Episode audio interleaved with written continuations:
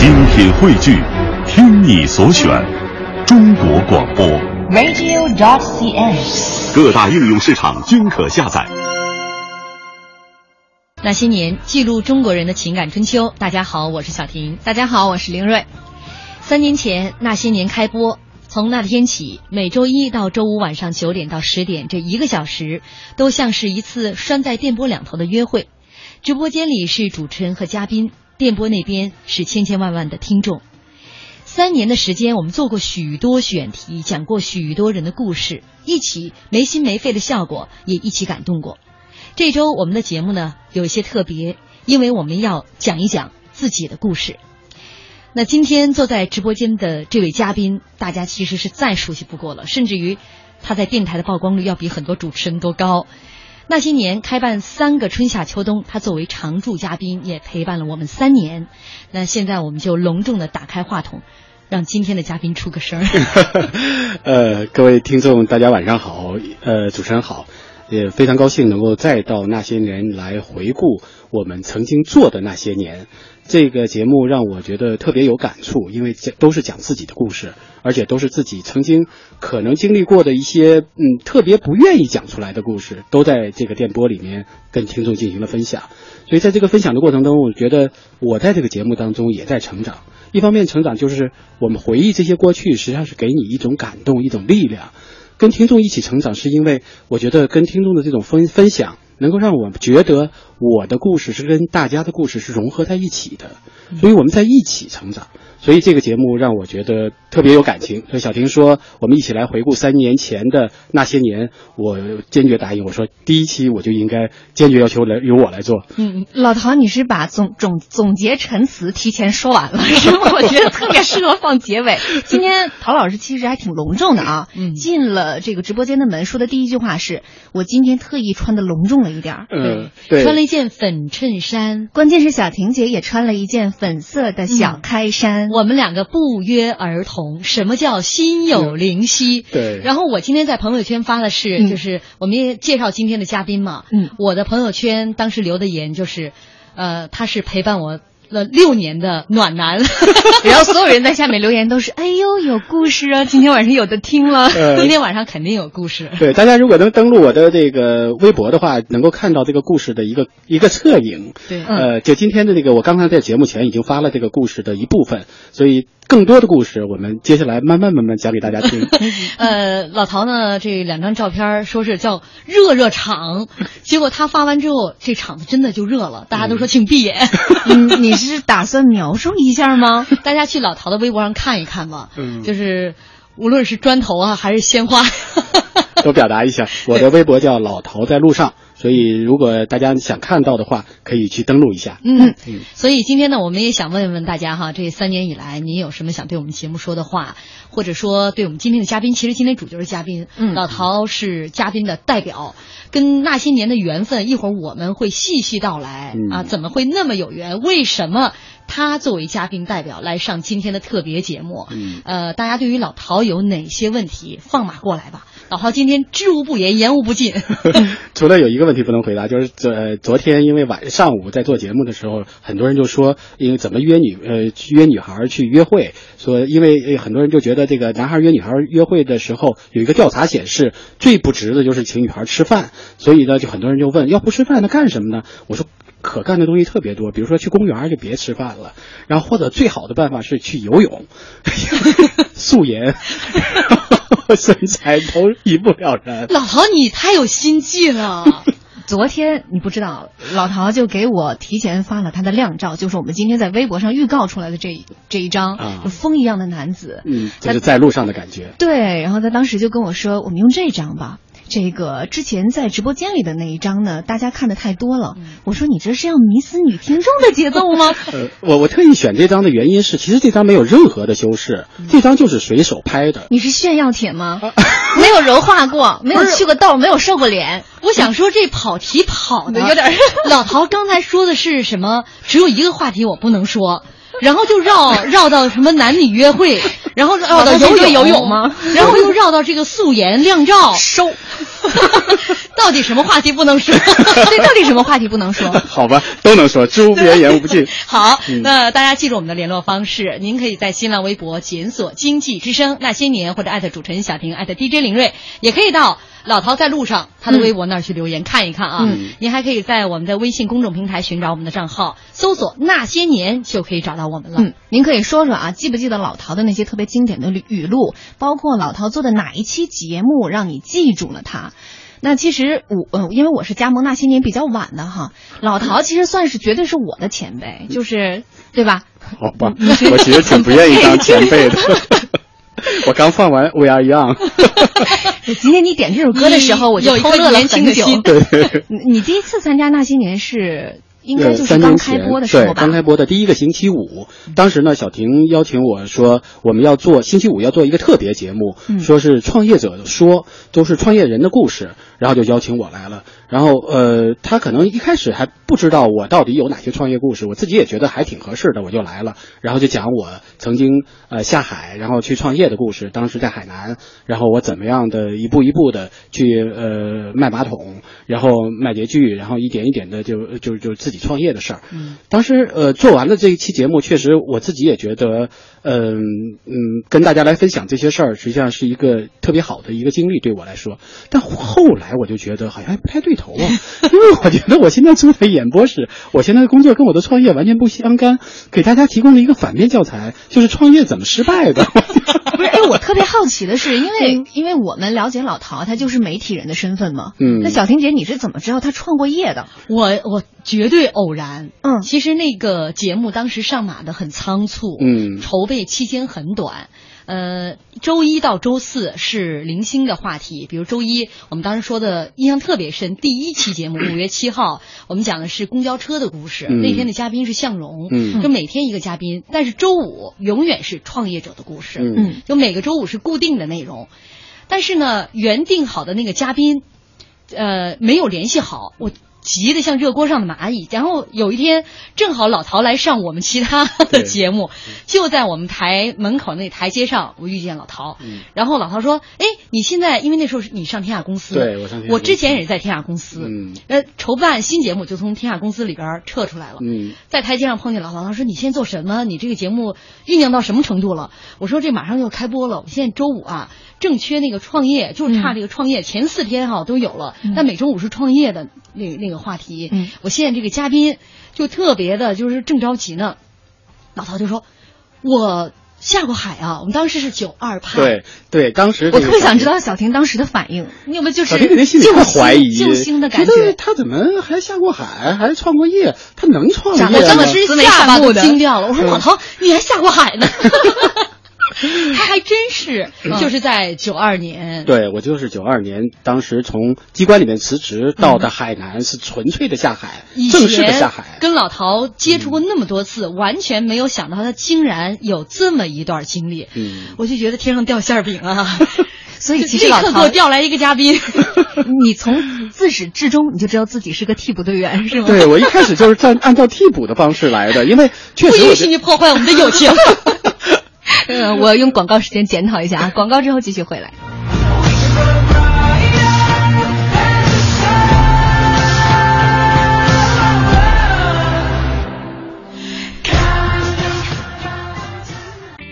肾虚有时是在过度劳累之后，腰腿酸痛，精神不振，好像身体被掏空。是不是肾透支了？想把肾透支的补起来，汇仁肾宝片，二十二味中药，温阳补肾，扶正固本。肾透支了，试试肾宝片，把肾透支的补起来。他好，我也好。咨询电话：四零零幺零四八八八八，四零零幺零四八八八八。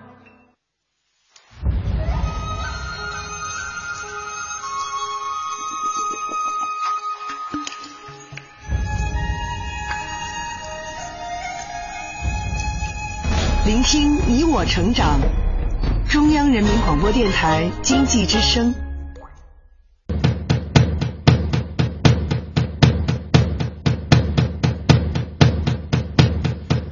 Give me a second, I I need to get my story straight. My friends are in the bathroom getting higher than the Empire State. My lover, she's waiting for me just across the bar. My seat's been taken by some sunglasses, asking about a scar. And I know I gave it to you months ago.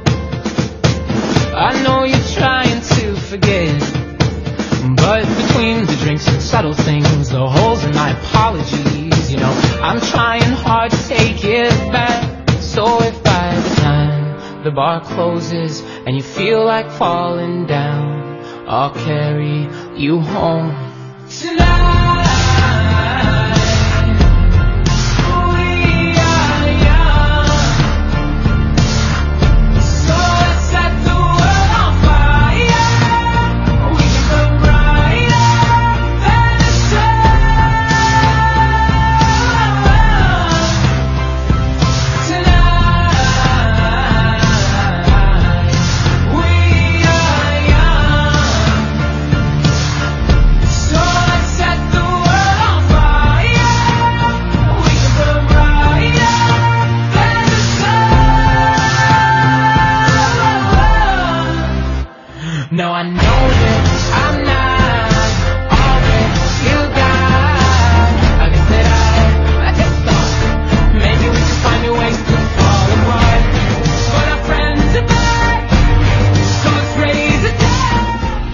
大家继续锁定收听《经济之声那些年》，本周那些年我们特别节目啊，聊一聊我们那些年自己的故事。因为这一周是那些年三周年的纪念日，五月七号，恰恰是在这一周。今天呢，我们是请来了跟那些年最有缘的嘉宾之一老陶啊，作为嘉宾代表来做一期特别节目。呃，欢迎大家在新浪微博检索“经济之声那些年”或者艾特主持人小婷艾特 DJ 林睿，也可以在我们的微信公众平台搜索我们的微信号，搜索“那些年”就可以找到我们了。微博、微信上大家很多留言呢，看得出老陶粉丝多哈。没错。然后就那些年粉丝多，就是说不应该 不应该叫老陶，应该叫陶哥啊。很多人都感慨说，是老陶的颜值和声音不太搭，没想到你这么年轻。嗯，没想到就是我我说话那么老，让大家听了那么觉得沧桑，我我特别抱歉。主要是你的故事太丰富了，啊又创过业，对，其实创业那期故事讲完之后啊，我我我自己觉得我我我我我我还是有一点感触的。就小婷做了一段总结，小婷说我们不想说我们这个节目有多少的教化意义，但是从老陶的这个经历当中，大家其实我们想说的就是，其实每一个人都有一个向上的心。呃，类似的话啊，不是一个原话，但是反正我觉得那天那次节目做完以后，对我来说都是一个触动，因为我也很少去回忆回忆我曾经过去的那段历史，毕竟太遥远了。因为你要是不在我们那些年节目当中说，估计都没有说去，对，跟孩子说他们都不爱听。我们来听一段当年这个节目的原声，一起来回忆一下，好不好？好好。刚跟小婷说，我要说我这段经历得照三个小时起起步，一个小时还被读了一大堆的这个 今今日历史上的今天，所以我觉得可能呃，但是那个年代确实因为年轻，不管有多苦有多累，实际上就是就是顶一顶就过去了。我我印象比较深的就是当时我在招聘的时候，有一个也是一个大学生，然后就说说说说到后来他就说他到那儿以后没吃没穿没喝的，然后也没钱了，他住在工棚里。然后呢，就希望就说，如果你给我这份工作，我以后肯定会怎么怎么样，怎么怎么样。后来他就开始哭，因为我们只招两个人，其实有非常多优秀的人。我我就跟他说，我说我们不会不会要你到我们公司来。我说原因是第一，有比你更优秀的人；第二，我我不认为一个男孩子要要用这种眼泪来来求得工作。每个人都苦，其实我去的时候比他还苦，我甚至在公园都住过，就在长椅上就住过。但是你没哭过，我我没觉得有有什么值得哭的事儿。如果现在有海南的听众，大家都能知道这个海南的蚊子有多厉害，我就就 在公园也睡过。反正我就说这个就是也没有那么想象的那么难。你你去干嘛去了？你要想清楚。你你肯定不是去现成的去找一份舒适的工作去了，你就是去打拼去了，你就是奔着能够挣更多的钱去了，你就是想着青春是无所畏惧的去了。所以有困难那就正常的。我特别喜欢一本书，就是《红与黑》里面的于连，还有一本书就是罗曼·罗兰的《约翰·克里斯多夫》。我就说年轻人就要有勇气，就要敢于去去闯荡。有什么可怕的？你年轻，我当时我老在写几个字，《平凡的世界》，路遥写的，就是年轻人总有在十字路人生的十字路口，总有关键的几步，你怎么样选择？所以我觉得就是这个选择就完全取决于你如何来想你过未来的生活。现在很多很很多，包括我们嗯我们周边有很多同学的孩子，也就是说，哎呀，家长非常操心，让他好好读书啊，让他进一个完整的工作啊。但是我觉得，你想想，你等于把他的人生给窒息了。嗯，我觉得今天我们来回溯过去的这段时光的时候，真的非常有意思。我现在还能想象，比如说潘小姐，比如说这个我我我曾经跟一起共事过的一些同事，比如像庞爱国啊、陈军奇，我不知道他们今天有没有同事、有没有朋友能够听到，告诉他们。包括钟玲，我印象最深的就是钟玲，就现在还在云南，其实我们已经二十年没联系了。但是我就觉得我们当时在那个地方一起吃过苦，一起到街边去吃沙虫。呃，这个海南非常有名的一种一种小食品，我当时吃了我都毛骨悚然的，但是就很好吃，所以那个然后一起买这个小黑鲨、大黑鲨，然后一起去学车。当时这个学车，我的车本之所以早，就因为在海南学学的车，所以很多很多的故事在你心里，你就会觉得你很充实，嗯你的人生一点儿都没没那些人生的片段，那些你生命当中的人物，从来没有说我天天要记起他们，因为你从来就没有遗忘过他们。对，嗯，而且这些东西会在你心里，会像一个陈年的老酒一样，永远给你一种力量。嗯，让你觉得人生是很丰富多彩的。所以，当我看到很多人一辈子就在一个单位安安分分的，然后在一个单位争权夺利的，我就觉得人生对你来说就是如此吗？你不知道世界有多大吗？本来想让老陶总结一下的，但是我觉得你刚才那些已经总结的很精彩了哈。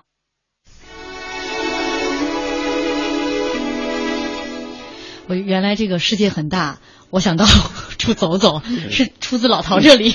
对我其实为什么那个时候没人把这句话给说下来呀、现在突然流行是个很苦快的。因为你的经典语录太多了，比如刚才那段话我就记住了。原来好形容一个东西好吃是可以用毛骨悚然这四个字的。老大，你再听你自己三年前这个节目，你会有什么感觉？觉得哎呦，当年说特好，呃，不是，其实我一直说特好，呃，是你的风格。呃，对，所以我我觉得就是，其实那些故事确实在你心里，在那些年跟大家分享的时候，我觉得就是我希望，包括现在，我都希望跟我的同事、年轻的同事，跟我的孩子们，或者跟很多人，我都希望他们能够不要怕的去走走你自己的想要走的路。嗯，就像我们现在突然流行这个呃世界那么大，我想去看看一样，世界那么大呢，为什么不去看一看啊？小玲姐，他当天的表现，就是从你的这个预判、你的期望值来讲，你会给他打多少分？肯定是老陶一直都是九十分以上的。不是因为当事人在这儿不好意思说，不是不是，老陶呢，就是我当时节目当中完全没有想到他竟然在公园睡过。嗯，我当时节目当中原话是这样的，我说我们这个节目我从来没想到一个节目有多么高的教化意义，但是这期节目老陶，如果你的女儿听到了，她如果知道自己的父亲。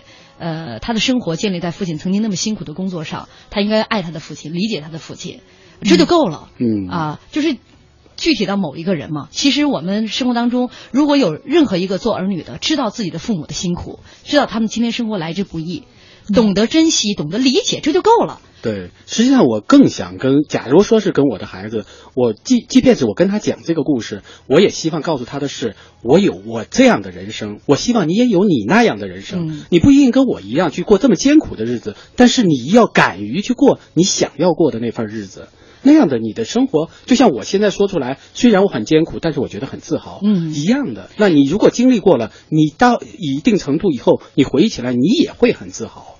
我特别佩服老陶是是就是，其实你的心里的预期，他一直是温文尔雅，嗯，特别是一个暖男，嗯，每风度翩翩，每陪伴你六年的暖男，对，每次你看到他，就是他的整个的形象啊，呃，这个仪表啊，都很都很注意，你就想不到这样的一个人曾经有那么样一段的经历，竟然睡在公园儿露天，强化 就是这个落差很大的，但是。他一直说起这段经历的时候，嗯呃没有过丝毫的怨言，甚至一直都是以一种很快乐的。他从头到尾，老陶都都在笑，嗯然后呃很多的这种情节回忆起来，你想他招聘的那个小伙子能边说边哭，嗯但是老陶一直都边说边乐，嗯他也没觉得那是一段苦日子。其实现在回想，肯定特别苦。他自己就说，那个人海南的那个蚊子，在那儿生活过人都知道那有多厉害。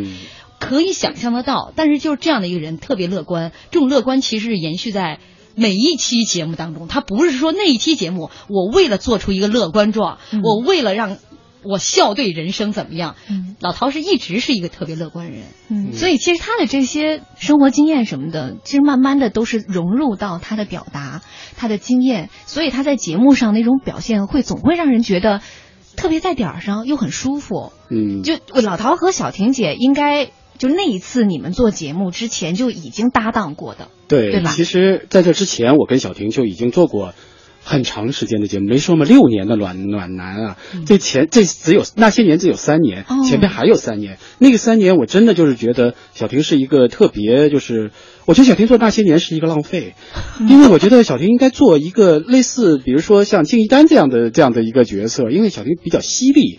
其实你说回忆过去，其实是一个就是当然需要智慧的，需要需要能力的，需要你有自己的经历，并且去穿透这些经历的能力。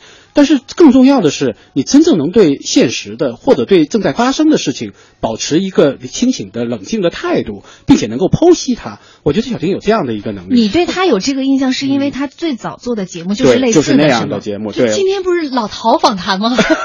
这是我，我觉得老陶刚才你比喻吧，我第一句话点，我觉得小平做这个那些年浪费了，一句话把我整整整整下岗了。第二句，我觉得他可以像金一丹一样，这句话就整个把我整退休了。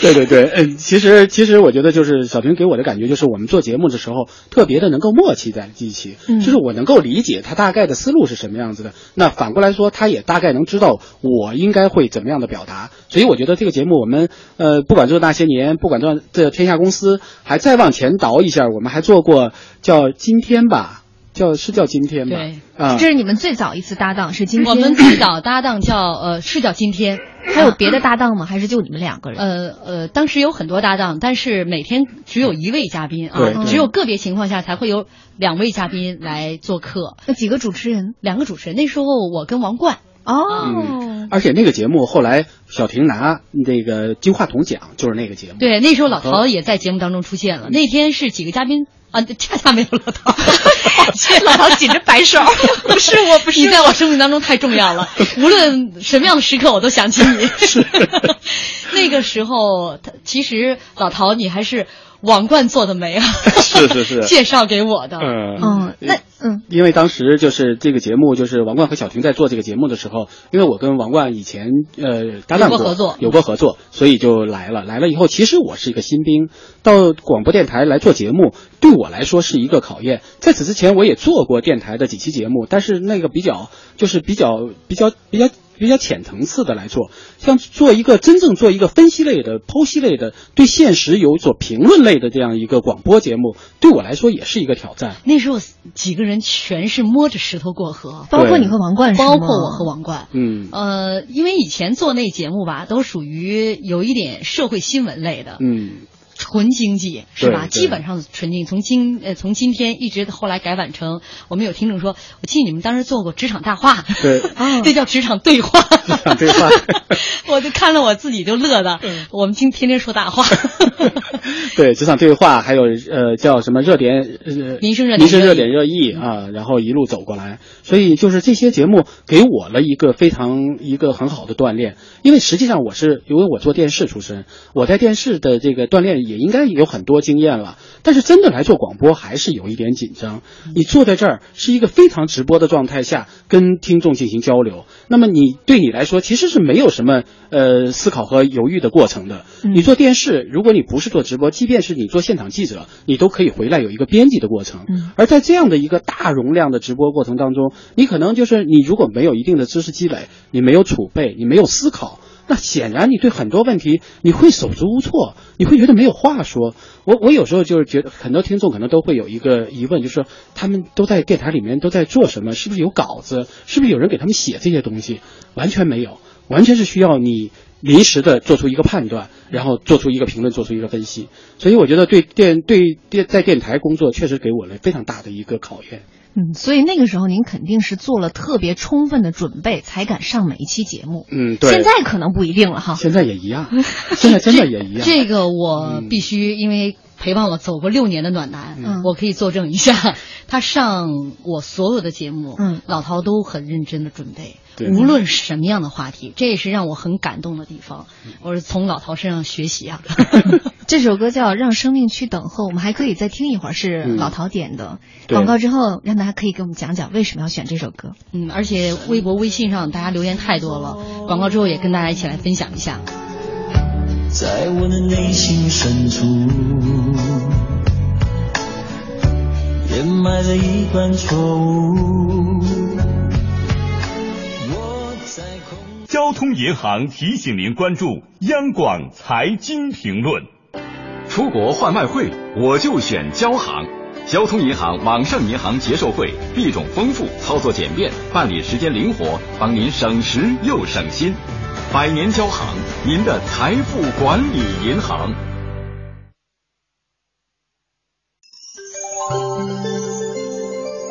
报时中国经济，我是万通冯仑。中国的创业和创新环境需要良好的制度氛围，只有对创业者给予充分的尊重和认可，才会诞生更多的未来之星。报时中国经济，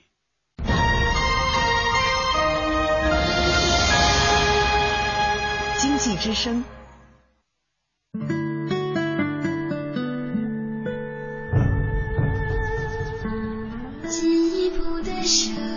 中央人民广播电台经济之声。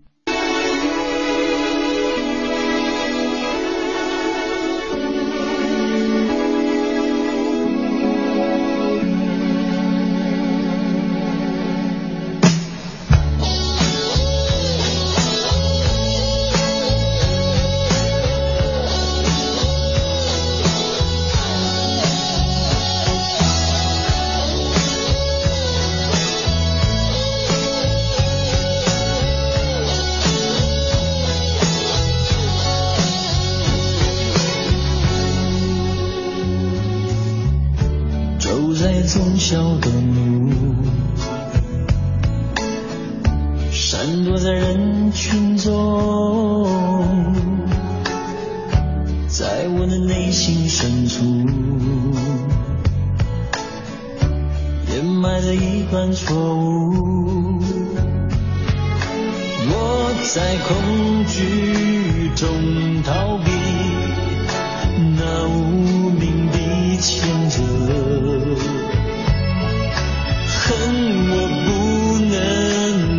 起勇气面对一切报应，让生命去等候，等候下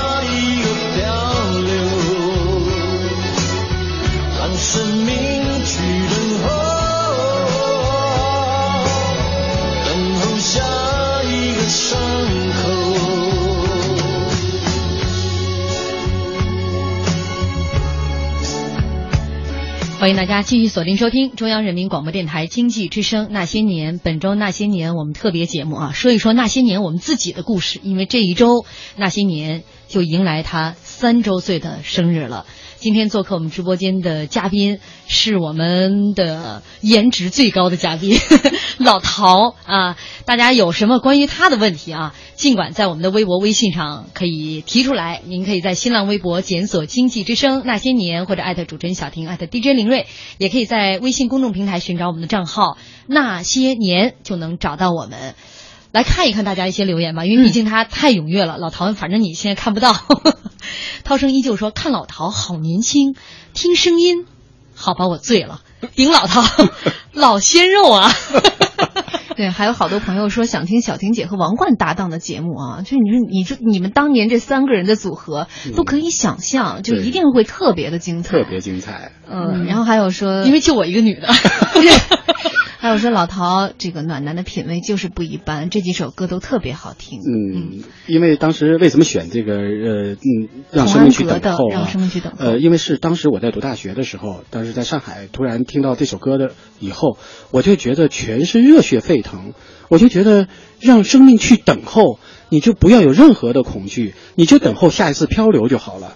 你就等候着去看一个陌生的地方，到一个陌生的城市里面去干一番可能不一样的事情。嗯，所以我就觉得嗯这首歌给我了特别温暖。我就觉得，也许我的一生，我我的未来就是在一个未知的地方。后来也确实是在很多未知的地方，一点一点的让我觉得不断的在成长。所以这首歌无论什么时候我听起来，也无论在什么地方我听起来，我都会觉得，呃，既是对过去的一种回忆，也是对未来的一种一种更加有力的一种一种嗯准备准备着的感觉。嗯，你的讲述也感动很多人，比如说微信这一位，他说三年前我上初一，从开学第一天开始听那些年，三年后我也在听，三年了离不开那些年，听别人的事感悟感悟个人的过错。老陶叔叔，我好喜欢你的讲述。对了，我是一名海南人。哦，那那非常的，我非常高兴能够跟你曾经在一个地方共同的生活过。没准盯过老陶只是你，只是我去生活的时候，估计还没你呢。我在想说，没准盯过老陶那一只蚊子，繁衍的后代也盯过你。你们总算找到共同点了，是吧？烟圈说，两位主持人很优秀，但今晚被老陶盖住了，喧宾夺主。嗯，但我喜欢。嗯盘古说：“非常感谢那些年这个节目，它使我增长了不少知识，增长了不少见识。这种这个节目办的那么好，和小婷、凌睿的呃这个功劳哈、分不开。尤其小婷一个人主持这个节目的时候，呃，没说其他的，说把我累坏了啊。嗯那些年这个节目题材广泛，要说的太多太多，远的上下五千年，近的改革开放。没错，这些小婷五千年估计，没人来做。你是可以的，在大家心目中你可以的。对，老唐那么认真。嗯笑弥勒说那些年三年了，太让人感激。听那些年也有很长时间了，但是都无暇加微信、微博。今天就在现在，我把小婷、林睿和老唐的微博全加上了，哦，因为我现在住院。有时间躺在病床上感受那些年的故事，我们特别感谢这位听众啊，嗯呃，也祝您早日恢复健康。早日康复。其实那些年很快就会康复的。嗯，其实是因为这些年那些年做了很多特别接地气的节目，对也做了很多走心的节目。嗯我印象特别深的是，我最初跟老陶开始搭档的时候，经常有听众在下面去追忆老陶曾经做过的节目。我印象特别深的就是，哎呀，我还是最喜欢老陶聊六十年代的那些事儿。是因为对六十年代对我来说确实有很深刻的这个印象，尤其我印象比较深的就是跟小婷在谈论一个饥饿的母亲那期节目。嗯，因为那期节目我自己做的时候，其实一开始我也没觉得，我只是觉得那那段故事对我来说影响特别的深。嗯讲到我我哥哥和我母亲去去治疗小儿麻痹症，因为实际上就是因为饥饿，然后在火车上，然后看到别人吃一个鸡腿的时候。我我当时我我妈就是每说一次这个故事，我都嗯，她她经常会提这个故事，然后每说一次都会就会哭，然后我就我就印象特别特别深，所以当我回忆这段故事的时候，一度我就一下子就哽咽了。其实我其实也不是说呃很会激动的人，我一般情况下我都不是会经常的会呃会激动，但那天说着说着我自己也也也激动了，所以我我确实觉得那段日子对我来说影响特别的大。也是因为也非常感谢那些年能够让我能够说出这样的故事，能够让很多人知道六十年代意味着什么。我们现在有很多时候可能大家对那个年代不是很了解，不是很认识，总觉得那个年代好像是一个轻飘飘就过来的事情。那个年代是非常沉重的，非常艰难的，并且每一个人都在艰难。就像小婷那时候讲，有一个父亲把嗯嗯临走，每次会下班的时候就去踹一脚那个玉米粒儿，然后个子就回来了，然后回到家把那个鞋底里面的玉米拿出来。还有一个母亲去每回都咽在肚子里，回到家以后给吐出来。就是那个年代实在是实在是让人就是。不不忍回回顾，没错嗯嗯所以我觉得，我希望有更多的人也能够听到那期节目，听到我在讲述那期节目，不是说要为了听到我，而是说要记住那段历史。嗯，我们今天可能没有办法完整的去重现那一期节目，嗯但是老陶哽咽的那一段，或者说那一天节目当中最亮的那个亮点，我们今天小婷姐给大家剪出来了，我们再重温一下。我印象最深的，因为我出生的时候是六五年，当时我妈妈就跟我说过，就是我出生时候，整个的这个生活条件还是比较好的。嗯但是我印象最深的就是我妈总在跟我讲，就是我哥哥的事儿。嗯，因为我哥是一九五九年出生的，正好是困难时期的第一年。对，困难时期第一年，他呢就是，呃，出生了没多久就小儿麻痹症。其实我我觉得这个小儿麻痹症基本上就是营养不良造成的。嗯嗯，当时呢就是。家里呢，嗯，我们家因为从上海回到的这个内地嘛，然后得了小儿麻痹症以后，家里就很着急，就带着我哥去去上海，就赶紧去看，然后就在火车上，然后我哥呢，那时候还小嘛，大概得有两三岁，然后就看到对面的一个叔叔在吃那个鸡肉，呃，烧鸡大概是，然后他就死盯盯的看着那个鸡肉，看着那别人在吃，就是那个眼神儿，那那种渴望啊，我妈每次说就每次哭，然后后来对面那个叔叔大概是实在是看不下去了，就说就说呃给小朋友吃几块吧，呃。我哥等于就是抓过来就立马就一下子就吃完了。嗯，哎呀，我妈每次讲这些事儿的时候，我都觉得特别特别的，嗯，每次她都。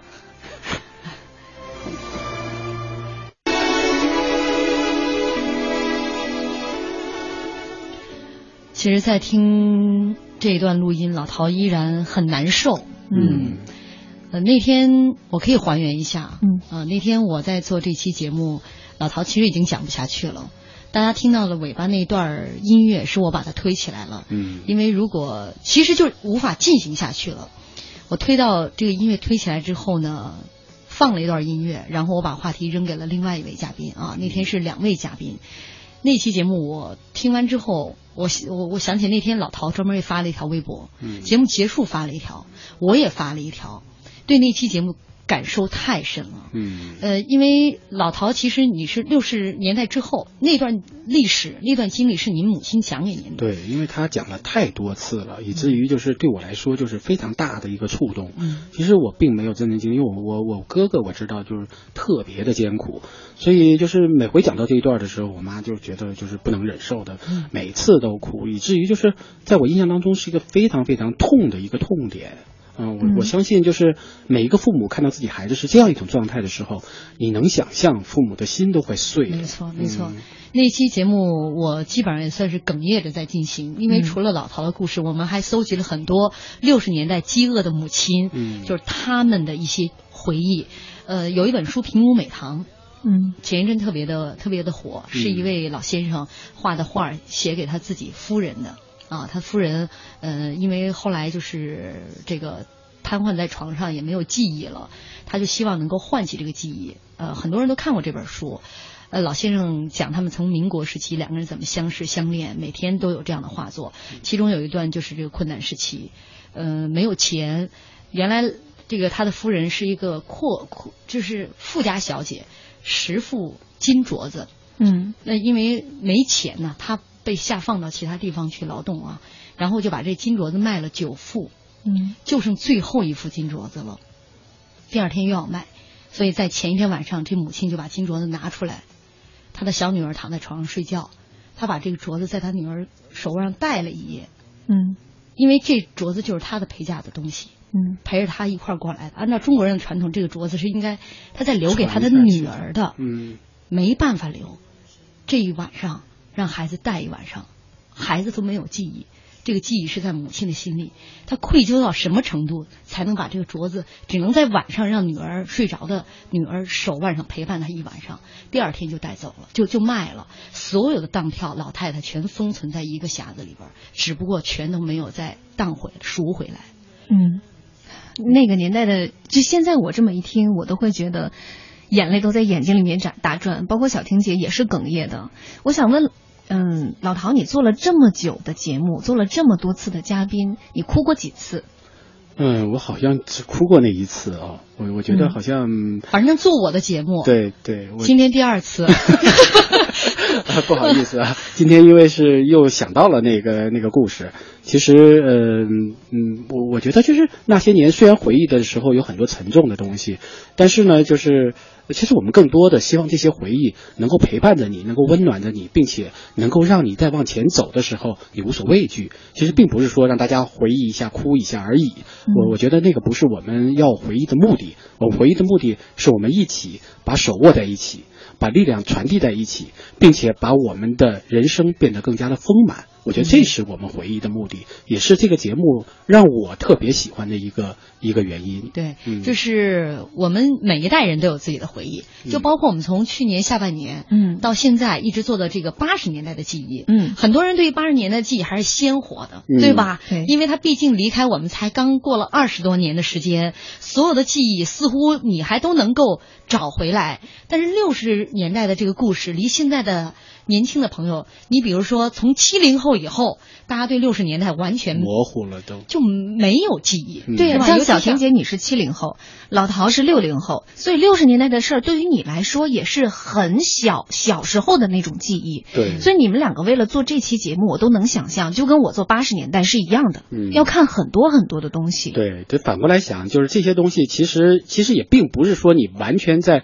呃很清醒的状态下了解的，并且能够叙述出来的。实际上很多东西是你感受到的，嗯，并且你逐渐的，你你通过这样的一个回顾之后，你就更加的理解你出生的那个年代，嗯理解你为什么是今天这样了。所以我觉得就是呃，我觉得那些年其实在反省我们自己，并不是说要真的要回顾那些东西，是回顾我们自己如何成长的，那是我们成长的一部分。没错，嗯嗯，说了说了很多沉重的话题了，我给大家讲一个轻松的故事，跟那些年有关的。我们就喜欢这样的嘉宾，自己话锋一转，开始逗大家乐。对对对，我觉得我我跟这个刚才节目之前我就跟小婷他们说过，就突然想起来了，因为小婷下午呃凌瑞下午问我说有什么特别的想法，呃，这跟那些年有关的事儿没？我好像想想没有特别的，后来我想了一想，总算有一个特确实特别到以至于小婷都不知道的这个地步，就是有一回，大概是一周年还是两周年的时候。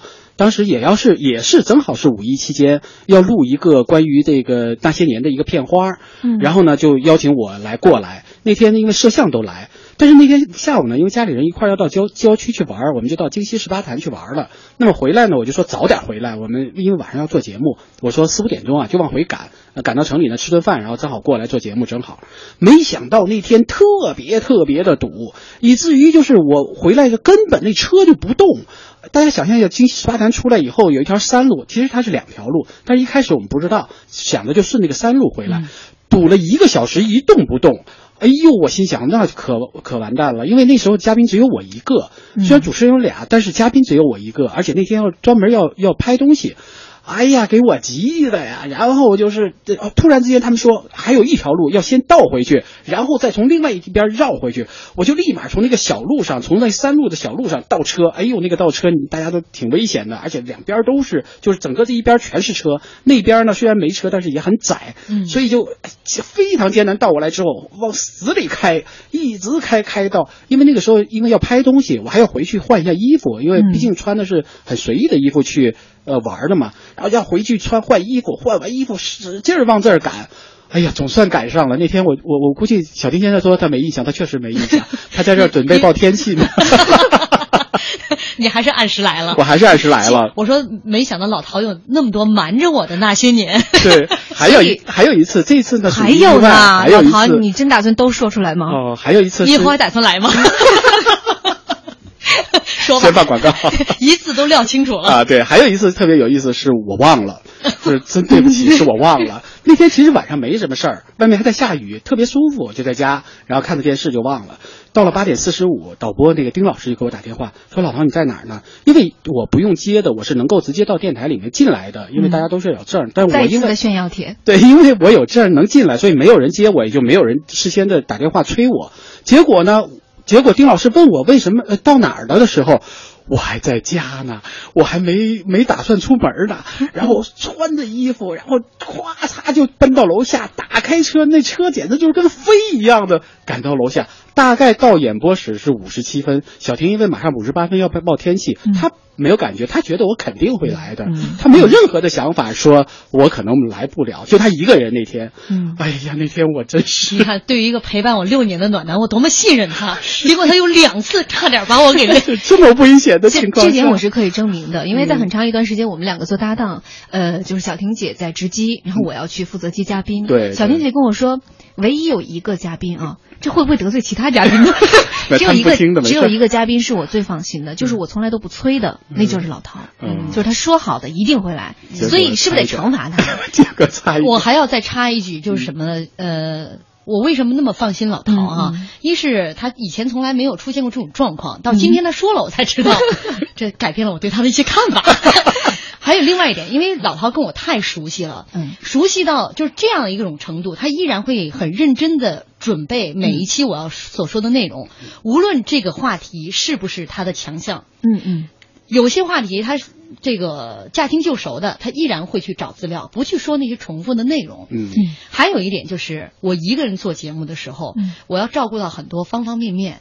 那比如说我接不了嘉宾，都是我们的导播老师来替我接。然后呢，我要看大家的一些留言，我要照顾的广告，我要去操作这个机器，然后包括我们的推子。呃，因为有些朋友看到过我们直播间的照片，知道其实主持人。像像一个八爪鱼一样的，在照顾各个方面。那其实你要跟嘉宾有个很好的沟通，需要眼神交流的。嗯，跟老陶就熟到这种程度，他甚至不需要看我，我在忙着自己的，他说他的，对，我只用我用一只耳朵在听他讲，然后另外一边的心思来。来操作这个机器，然后调下一个音频什么的，然后一会儿再接着老陶的话讲。你知道遇到有一些比较陌生的嘉宾，他可能看到我不看他的话，他就不会说话了。对。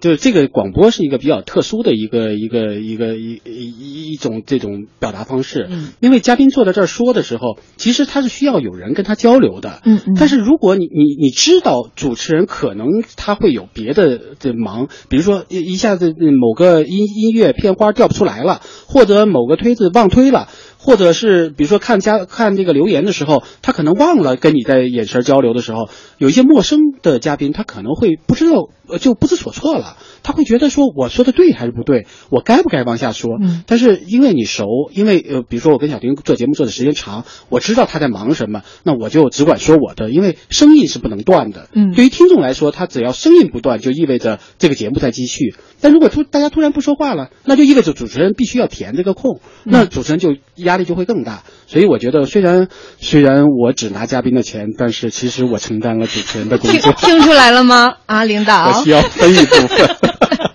这这老陶，你已经比我们很多电台主持人上节目上的都要多，而且从单期工作量来讲，其实也是比我们高的。啊，所以为了表达一下我们的不平衡，你必须给我们表演一下节目。老陶今天有备而来，因为他知道作为特别节目、特别嘉宾是绝对不会放过他的。对，一定有一些特别项目。结果最不擅长的东西给大家奉献给大家。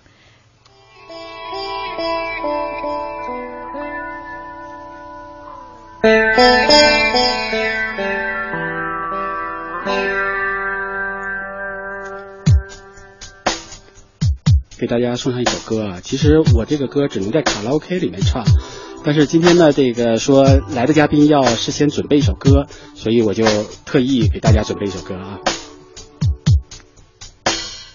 随你走后，心憔悴，白色油桐风中纷飞，落花似人有情，这个季节。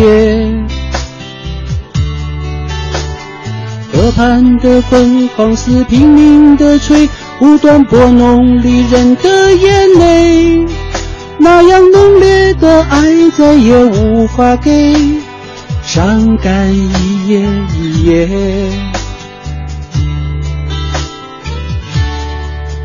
当记忆的线缠绕过往，支离破碎，是慌乱占据了心扉。有花儿伴着蝴蝶，无言可以双飞，夜深人静独徘徊。当幸福恋人寄来红色分享喜悦，闭上双眼难过头也不敢回，仍然坚尽寒枝不肯安歇，微带着后悔，寂寞沙洲我该思念谁？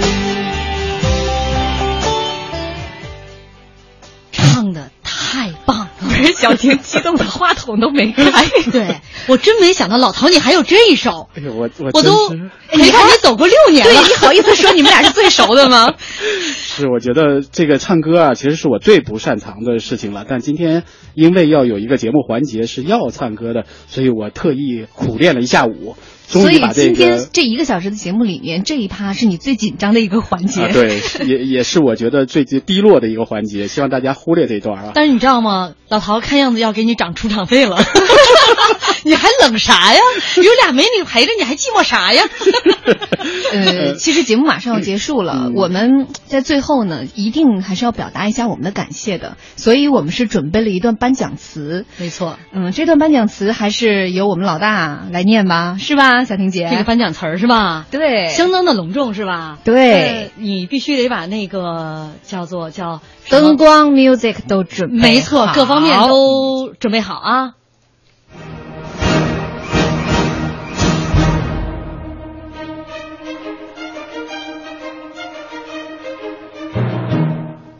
他颜值很高，被称为央广第一男神。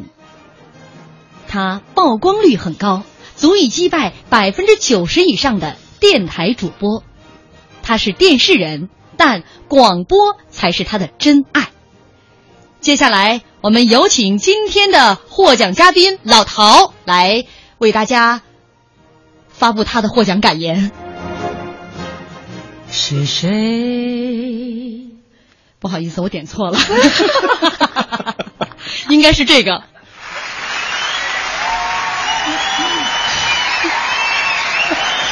人家老陶已经把情绪酝酿在了是谁的那个情绪里面。